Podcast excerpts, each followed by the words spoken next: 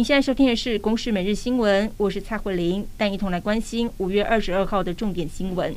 今年梅雨季第四波锋面在今天深夜抵台，除了北台湾会有明显的降温，西半部地区也要留意会出现强降雨。至于中度台风马娃，气象局预估在星期三可能会转为强台，而且受到太平洋高压的影响，将转西北西前进。不过路径不确定性很大，是否会对台湾造成影响，有待这个周末再来观察。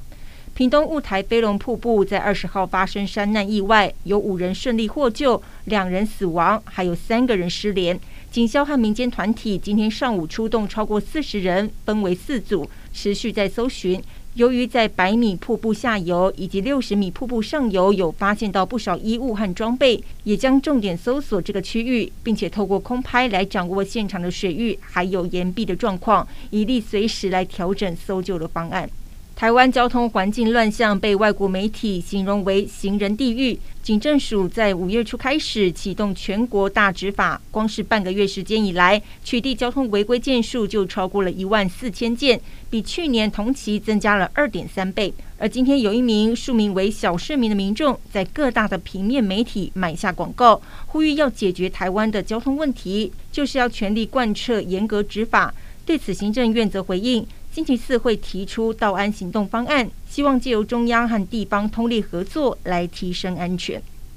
G7 广岛峰会在星期日落幕，联合声明当中焦点放在对中态度以及台海议题。面对中国对台军事威胁日益升高，在美国国会两院都有议员提出台湾防卫的相关提案。内容就包括了要求美国政府评估使用核子武器吓阻共军来侵犯台湾。对于美国是否将台湾纳入核保护伞，外交部长吴钊燮则证实，台美确实有所沟通，不过讨论的内容不适合公开说明。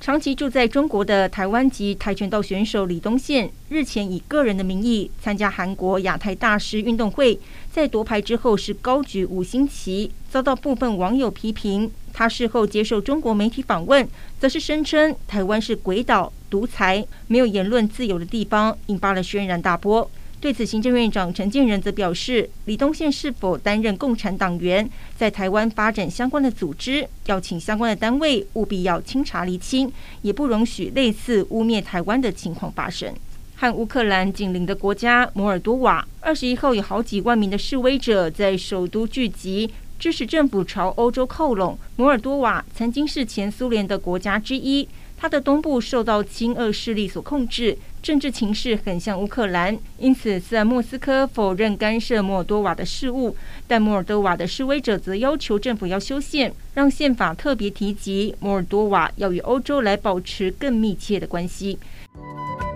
以上由公视新闻制作，谢谢您的收听。